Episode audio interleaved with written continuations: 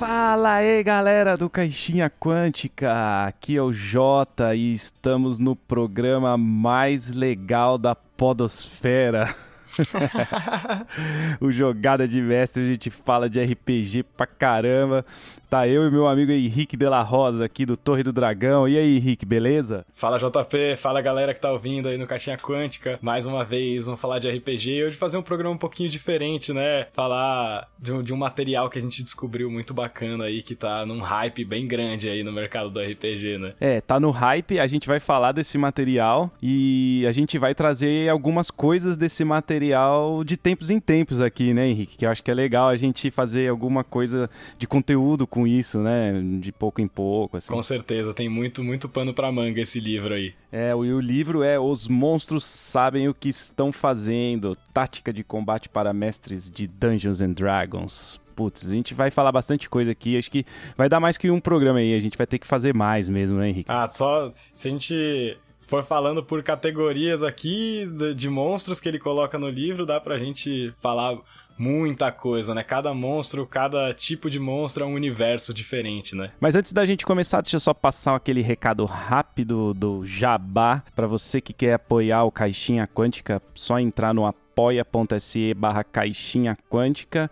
ou PicPay, agora a gente tem PicPay, arroba Caixinha Quântica, beleza? Vai lá e faz o seu apoio, entra lá, joga RPG, tem um monte de coisa que a gente faz legal aí. Recado dado, vamos pro programa aí, Henrique. Vamos nessa, vamos nessa. Vamos falar de táticas de combate para Dungeons and Dragons. Para matar personagens. É, muito legal. um livro demais, né, que vem aí para facilitar a vida de todo mundo, né? De todos os mestres, pra, de todos os níveis, experientes, iniciantes, até mesmo para jogadores, né? Entenderem melhor como funciona o combate em Dungeons and Dragons. É muito legal mesmo, um trabalho incrível aí do Keith Amman. Eu acho que é isso, né, o nome do cara? Keith Amman. E aqui só situando na história, cara, o Keith Amman, ele era um cara que jogava muito D&D na infância, jogou bastante D&D medieval, tal, né? E aí foi passando os anos, ele foi migrando, foi enjoando do, do RPG medieval, Dungeons and Dragons, mudou pro GURPS, né, Henrique? Aí o cara começou a jogar GURPS. Aí o cara, um dia a esposa dele chegou para ele e falou assim: "Meu, quero que você mestre aí uma partida de RPG pros meus amigos do trabalho, para mim também". Aí o cara pensou logo em, ah, vou mestrar um GURPS Fantasy para eles e tal. Aí a esposa dele falou: Não, não quero GURPS Fantasy, eu quero Dungeons and Dragons. Aí o cara, putz, vou voltar no DD. Foi lá, comprou o Starter Set da quinta edição. Aí o cara pirou, velho. Voltou a jogar pra caramba, DD, curtiu as regras, curtiu o jogo. A vida como ela é, né? É incrível. E, e é muito legal que a história desse cara é, se repete muito, né? A gente vê muitas pessoas passando por esse mesmo ciclo, né? Pessoa, até você já contou uma história parecida sua mesmo, né? Do período que você jogava, até as edições que você jogou e depois tem um tempo de pausa, né? O hiato sem jogar RPG acaba se dedicando a outras coisas na vida, trabalho e um monte de outras coisas. Mas, mais uma vez, né, mais uma pessoa aí que a quinta edição de D&D pescou de volta, né, cara, pro mundo do RPG. Isso é, é um fenômeno mesmo, a quantidade de pessoas que jogavam pararam de jogar, mas voltaram a jogar durante esses últimos anos aí com a quinta edição, né? A quinta edição fez isso, a gente tava conversando aí nos bastidores, fora aí, que tomara que a quinta edição fique muitos e muitos anos ainda, pelo andar da carruagem, acho que vai ficar mais uns 10 anos ainda, já tem seis, né? Pois é, cara. É, eles acertaram em cheio, assim, acho que no equilíbrio de, de quantidade de regras e simplicidade do jogo, né? No foco é, mais narrativo e em muitas possibilidades para o jogador, assim, acho que tem um equilíbrio muito interessante que pega vários públicos diferentes. E eu acho que a tendência é, eu espero, né, que, que seja que ela se mantenha por muitos anos e continue sendo expandida, né, ao invés de rebutar o negócio, começar de novo, né, uma nova edição e, e com novas regras e, e, novos aprimoramentos, eu acho que eles podem ir lapidando essa edição por muitos anos, né? Eu é, acho que é um momento único na história do RPG, isso mesmo. Ah, com certeza, é um momento único porque eu acho que o RPG nunca esteve no tão no mainstream assim como ele tá hoje, cara, sendo citado em grandes séries, na televisão, coisa que não era assim não antigamente. E aí, partindo dessa história que a gente já viu que se repete várias vezes, né? Desse, do pessoal que parou e voltou a jogar na quinta edição. o Keith Amman, ele foi além, né? Ele começou a escrever um blog com é, coisas que ele foi descobrindo sobre tática, né? Isso eu acho uma coisa muito legal que ele fala no prefácio ali do livro, é sobre a relação dele com jogos de estratégia, né? Ele falou que sempre gostou muito, mas que ele nunca foi muito bom porque ele não aprendeu a pensar estrategicamente, não aprendeu a pensar taticamente. E que aí quando ele foi descobrindo as possibilidades, né, que o que o D&D, né, no caso a quinta edição, oferecia nesse, nesse sentido, ele foi é, sacando maneiras de fazer o combate se tornar mais legal, é, fazer os, o, os inimigos serem mais desafiadores e terem uma coerência maior com o cenário, né, aproveitar melhor as ações. Então, e aí ele começou a escrever esse blog, né, que leva o mesmo nome do livro, né, o é Monster, The Monsters Know What They're Doing, né, o, o nome original do blog. Os monstros sabem o que estão fazendo. E o cara bombou, né? As dicas dele começaram a se tornar referência no Reddit, né, cara? Isso é muito louco. Ele começou a postar coisas e aí o pessoal começou a indicar um pro outro e como os... porque realmente ele apresentava soluções muito boas e acabou culminando nesse livro de quase 500 páginas, né, JP? Quase 500 páginas de tática. Nossa, tem 500, quase 500 páginas de táticas de monstros de D&D. Ah, vale lembrar aqui que apesar de ele estar tá bem voltado para a quinta edição do Dungeons and Dragons, serve para outros RPGs também, né, cara? De medieval ou uhum. é, você pegar algumas criaturas ali que também dá para encaixar no não medieval, você pode usar a estratégia que ele está propondo é, sem se atentar muito às regras, porque ele também entra muito nas regras, mas dá para fazer esse transporte aí. Cara, sem dúvida. É, ele apresenta, acho que um dos princípios básicos aqui da, do livro como um todo, né? É o lance de você analisar os atributos, né, da, dos monstros, dos personagens, dos NPCs e entender a partir disso quem são esses personagens, né? Isso eu acho muito legal, esse negócio da gente encarar mesmo os atributos como uma representação, uma, uma tradução, né, do que, de quem é essa pessoa é, não só como, como números que a gente vai usar ali para atacar e defender, mas a maneira que ela se comporta e tudo isso tem a ver com que é, no que aquele monstro é bom, no que aquele monstro é ruim, né? Então indica um comportamento também, isso eu acho muito legal. É, ele abre o livro com uma frase que já me impactou bem assim, porque tem sempre aquela tendência de chegou o monstro com os jogadores, já taca para combater, já vai lá para a linha de frente, já vai tentar dar porrada e não é assim. Ele abre com uma frase muito louca: a criatura que evolui em seu ambiente, ela evolui para sobreviver. Então ela vai fazer de tudo para sobreviver, cara. Então isso que é legal, né? Você já tem esse lance aí, essa frase impactante. Ou seja, não é para sair dando porrada toda hora, né? Sim. E esse negócio, né, da, da criatura tem que ter uma motivação, né? E, e aí a, a motivação dela e as preocupações dela e os instintos dela estão todos ali resumidos nesses atributos, né? Qual que é a estratégia que, que essa criatura vai usar em combate, né? Se ela é forte, se ela é rápida, se ela é resistente, se ela é inteligente. Cada pessoa, cada monstro vai abordar o negócio de um jeito, né? É, e os atributos eles são pontos de partida. Exatamente. Você vai olhar os atributos, ele, ele abre o livro também, logo nos primeiros capítulos, falando para você prestar atenção nos atributos. Então, por exemplo, se a criatura tem força e constituição melhores, então normalmente ela vai pro ataque, né? Força maior, constituição maior, provavelmente vai, ela vai tomar essa decisão. Já se a força for muito baixa, tal, aí os, as criaturas tendem a compensar na quantidade, por exemplo. Então tem várias situações para você analisar, né? Sim, ele divide de uma maneira muito interessante que é o atributo ofensivo principal e o atributo defensivo principal, né? Isso, é bem lembrado. Isso eu acho bem bacana. Qual que é o atributo que a criatura vai usar primariamente para atacar? Qual que é o atributo que a criatura vai usar primariamente para se defender? E é muito legal porque ela pode se defender pensando em termos de constituição, né? Ou seja, o quanto ela é capaz de absorver o dano. Sim. Ou em termos de destreza, que é o quanto ela é capaz de evitar o dano.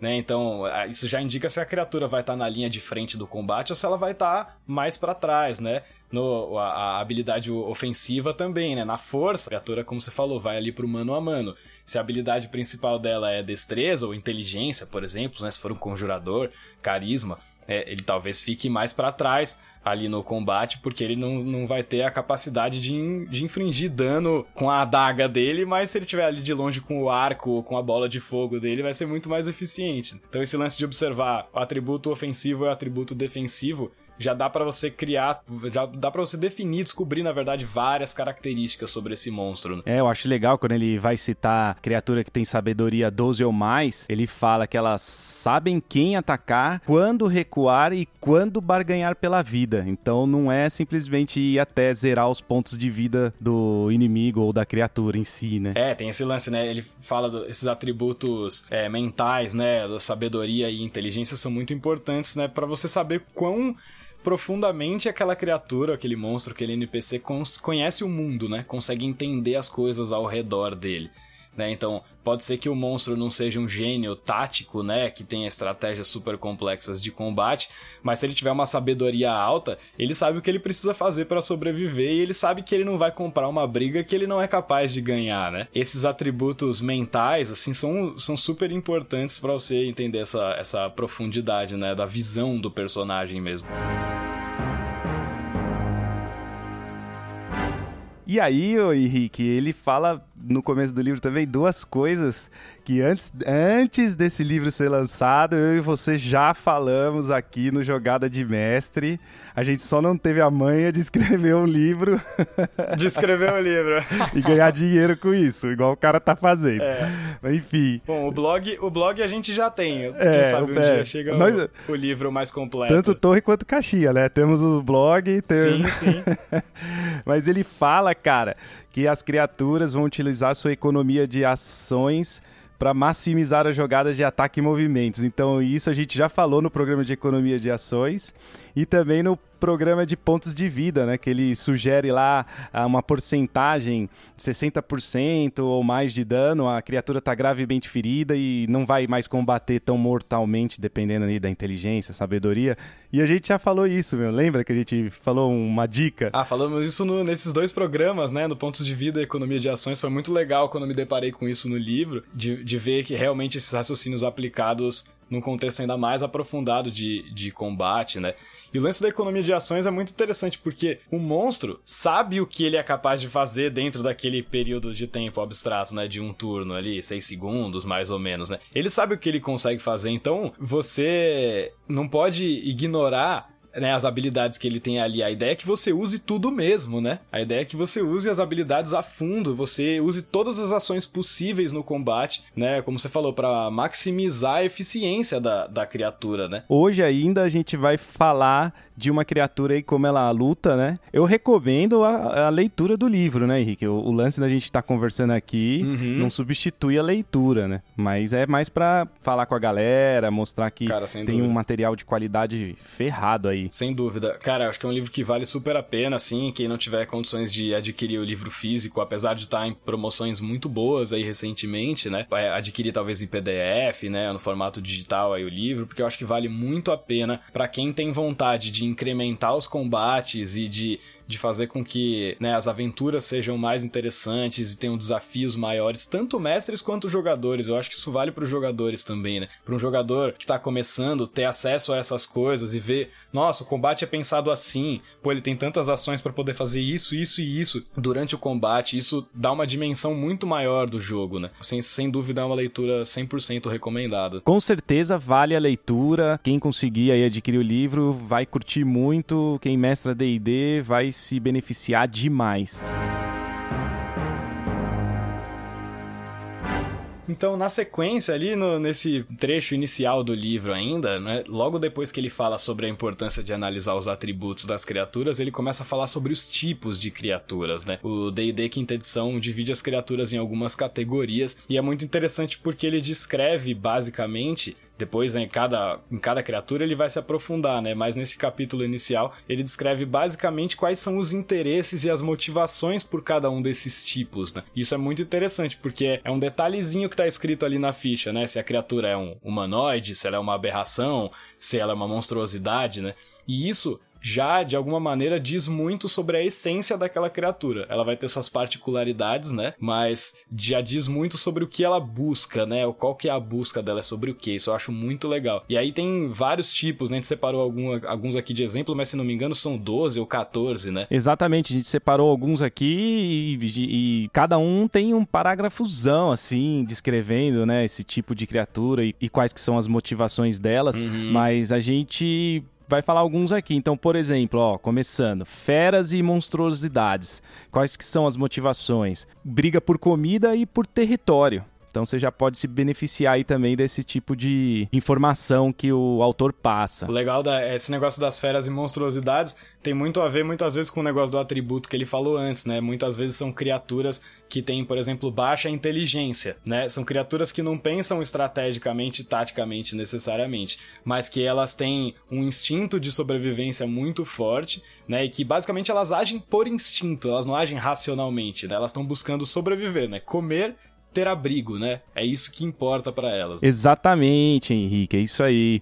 Falando de dragões também, é, os dragões vão ter o quê? Vão ter uma personalidade distinta, até porque a gente tem vários tipos de dragão no D&D, mas basicamente o que eles procuram é o que o cara fala, é isso aqui, ó, tesouro e dominação né? Então, mesmo tendo várias cores de dragões, é, é isso que eles querem, né? Sim, fica aquele. bem aquele estereótipo mesmo do Smaug, né? O dragão que acumula tesouros, né, no seu covil. Ele não, ele não gasta, ele não se aproveita de nada daquilo, né? Ele só acumula pelo prazer de acumular, de possuir aquilo e quer ter o poder nos arredores, né? Quer ser, é, quer dominar mesmo a região, deter o poder na região, né? É, mesmo que tenha todas essas distinções, como você falou, todos eles partem desse mesmo princípio, né? Fica com a, tem aquela essência de Smaug, né? É, o Smaug é, é, o dragão típico, né? É o dragão padrão, assim. E o mais legal também. Um dos mais legais, com certeza. Os meus dragões vermelhos em, em Dungeons and Dragons são sempre Smaugs. Eles sempre têm uma personalidade meio Smaug, eu gosto muito. Meio Smaug, não tem como, né? é.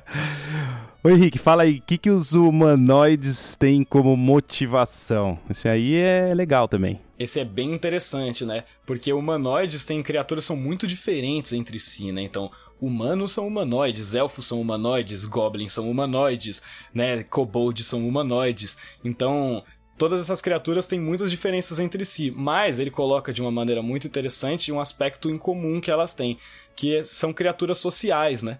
São criaturas que têm motivações sociais. Então, que elas não vivem apenas pelo instinto da sobrevivência, mas que elas se preocupam com política, com religião, com poder, né, com influência, com outras questões sociais, né, que essas feras e essas monstruosidades não se preocupam tanto, né? Então essas criaturas humanoides têm um raciocínio mais aprofundado sobre o mundo, têm uma visão mais aprofundada sobre o mundo, né? Então elas não vão estar lá simplesmente é, te matando para te devorar. Talvez elas estejam fazendo isso como uma demonstração de poder, ou porque você invadiu o território delas, ou porque você tem uma rixa religiosa, vocês têm crenças diferentes, né? Isso acontece, né? A gente vê isso acontecendo todo dia, né?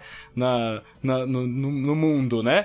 Até porque a raça humana é humanoide, né? E o que você descreveu aí é exatamente o que então, acontece. Então não são só os humanos, né? Todas as raças têm esses outros tipos de motivações, então é, é, é bem legal pensar nisso, né? É, legal, meu. Aí a gente tem também uma divisão ali de mortos-vivos, Aí os mortos-vivos já têm uma peculiaridade diferente, né? Que obedecem a um ser maior, é, às vezes um lich, é, às vezes uma criatura de outros planos de existência, né? Mas tá sempre atrelado ao uso da magia, né? Então você faz esqueletos atacarem, então é, os mortos-vivos eles na verdade estão obedecendo a algum ser de maior poder, né? Uhum. É, geralmente teve alguém ou algo que foi lá reanimar os cadáveres, os esqueletos, né? Dessas, dessas criaturas.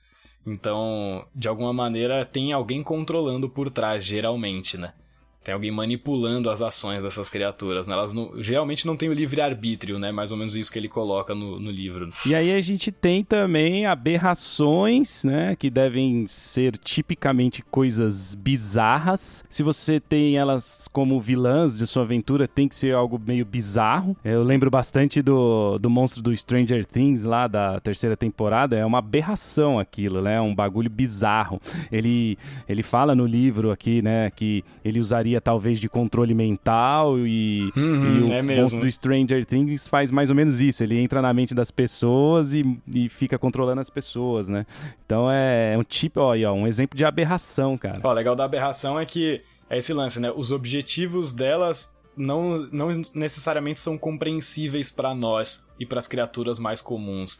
Né? Elas não só têm métodos e comportamentos bizarros, como elas também têm motivações e objetivos bizarros que podem não fazer sentido né, num raciocínio mais lógico. Essas são criaturas que enxergam o mundo de uma maneira completamente alienígena mesmo, né? E por último, as faéricas. O que, que, você tem a dizer delas, o Henrique? Cara, é legal, ele, ele traça uma, um paralelo das criaturas féricas com as aberrações no sentido dessa bizarrice, né? Dessa estranheza.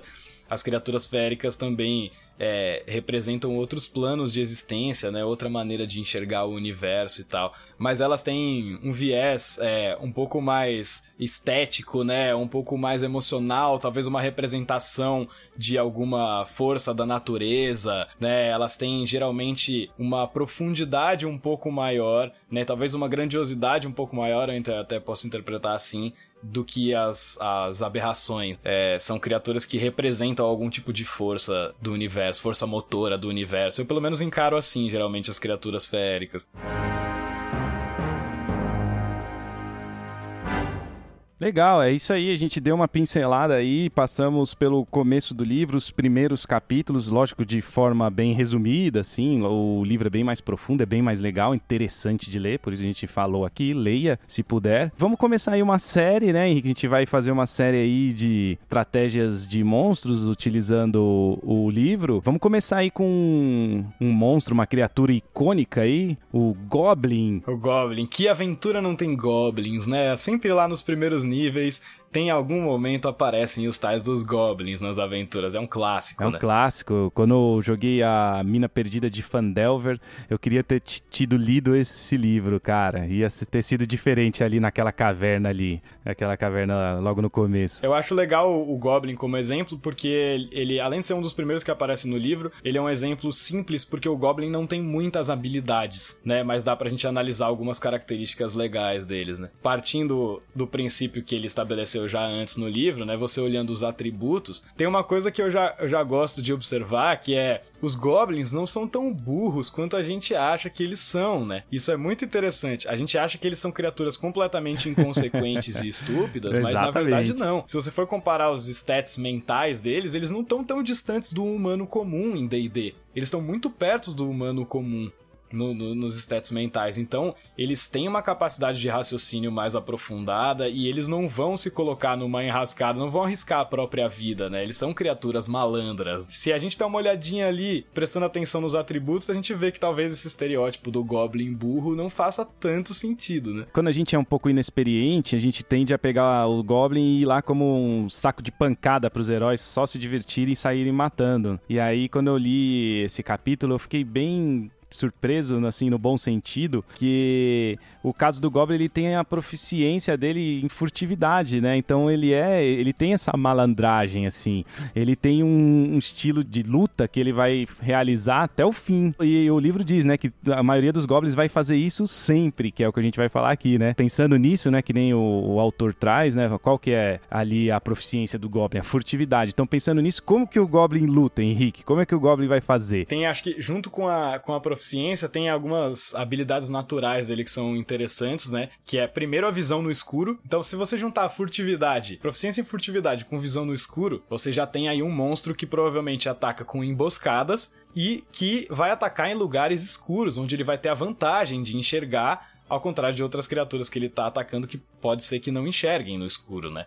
Então, só de você juntar esses dois fatores, fala, bom, no que, que ele é bom? Ele é bom em se esconder e ele é bom em enxergar nas sombras. E aí tem uma outra habilidade que é, que é legal que o Goblin tem, que é o escapada ágil, né? O Nimble Escape, né? Se não me engano, acho que é o nome original. Que, além de tudo isso, ele tem uma ação bônus que ele pode desengajar, né, do combate corpo a corpo, ou ele pode se esconder. Ou seja, o negócio dele é ficar escondido e longe do combate corpo a corpo. Ele não tem interesse nenhum em estar ali na linha de frente, né? Ele só vai partir para esse recurso como um último caso, né? Então ele nunca vai partir pro ataque de primeira. Ele vai ficar ali é, longe, vai tentar ficar longe da, do alcance dos personagens. Então, por exemplo, ele vai, não vai ficar 9 metros, onde a ação de andar na maioria dos, dos das regras dos jogadores de D&D já alcançam, né? Ele vai ficar mais ou menos uns 12. Uns 12 metros o livro fala ali, que tá longe ainda, vai dar para ele continuar atacando a distância. E também, Henrique, o Goblin ele vai ter uma ordem que o livro sugere de ações que é sempre você pode realizar lá suas ações, faz o ataque, mas vai usar o, uma ação bônus, né, o Nimble Escape para se esconder. E aí ele fala assim, o Goblin tem que terminar a ação dele escondido. Olha que legal isso aí, cara. Isso é muito legal. Você vê, você analisando essa habilidade, né? Por que, que ele tem essa escapada ágil? Porque a prioridade dele é se manter escondido, né? Ele tem a capacidade de tentar se esconder todo o turno. A prioridade dele vai ser sempre ficar ali na, no modo furtivo, né? E aí que eu acho legal que se conecta com isso é que com essa ação ele também pode desengajar. Ou seja, a primeira prioridade dele é se esconder. A segunda é se ele tiver no combate corpo a corpo é sair o mais rápido possível dali, né? É correr para longe, né, do combate corpo a corpo. Então você vê como, como as habilidades descrevem quem é o monstro, né? Elas não são só coisinhas que você pode usar no combate, elas descrevem o que, que é aquele monstro, como ele vai agir, né? É, qual que é o comportamento dele, isso é, é muito legal da gente analisar. E a ideia que ele põe no livro é que você use tudo, né? Usa tudo que o monstro tem.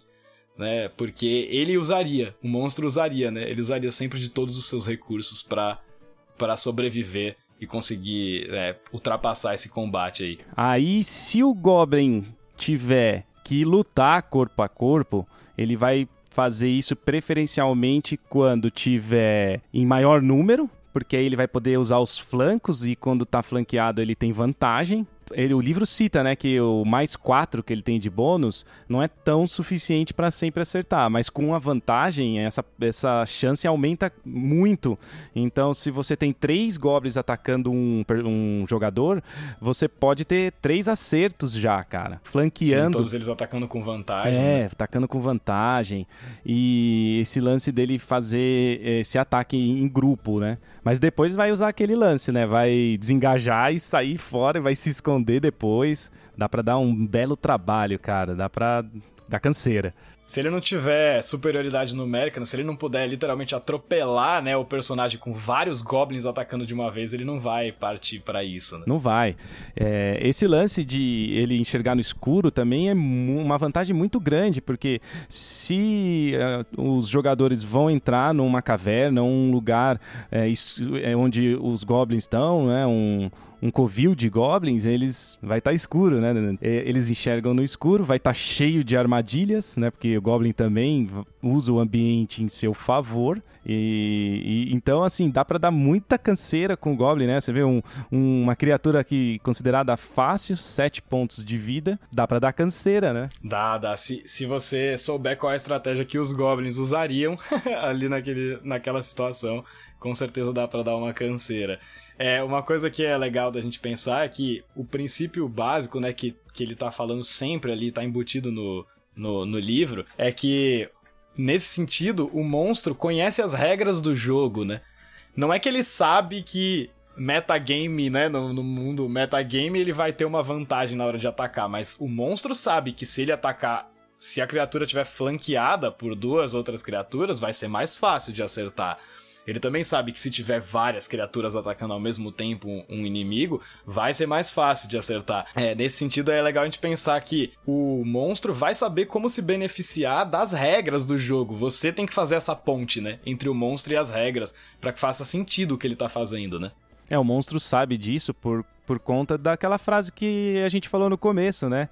Ela evolui, a criatura evolui pra, em seu ambiente para sobreviver. Então, não é que o Goblin sabe a regra, né? Mas ele, ele vai usar da vantagem de enxergar no escuro para atacar uma criatura que não enxerga no escuro. E aí a regra do D&D é que você jogue com vantagem, né? Mas na verdade, assim, ele tá atacando melhor, vamos dizer assim, né? Em termos de imaginação, né? Ele tá se beneficiando do escuro.